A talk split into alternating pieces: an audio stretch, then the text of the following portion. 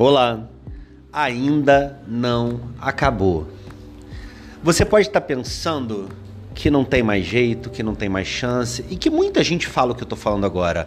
Ah, vai dar certo, ah, vai funcionar. Eu quero te dizer porque Deus me incomodou. Eu já tinha gravado o podcast hoje, tá certo?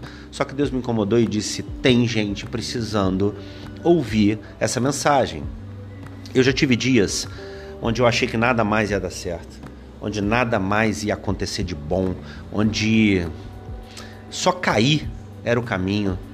Mas existe um ditado que diz assim: é, quando você perceber que está no fundo do poço, para de cavar. Essa é a dica principal. Às vezes a gente cava para o poço aumentar e quando a gente olha para cima percebe que a distância é muito grande e acha que nunca mais vai sair dali. Mas eu te afirmo que Deus quer te tirar desse poço. Você precisa marchar, você precisa caminhar, você precisa ir, de, ir ao encontro dos seus objetivos. Mas quem vai te dar suporte, mão dada, apoio, uma nuvem de glória, calor, frio, o que precisar para o seu caminho, Deus vai te dar. Então eu te afirmo hoje, sem medo de errar, não acabou. Não é hoje. Não. Se os seus inimigos querem que você caia, que você morra, não vai ser hoje. E eu te garanto isso. Respira fundo, se mantém vivo, dá tempo ao tempo. Deixa o tempo passar.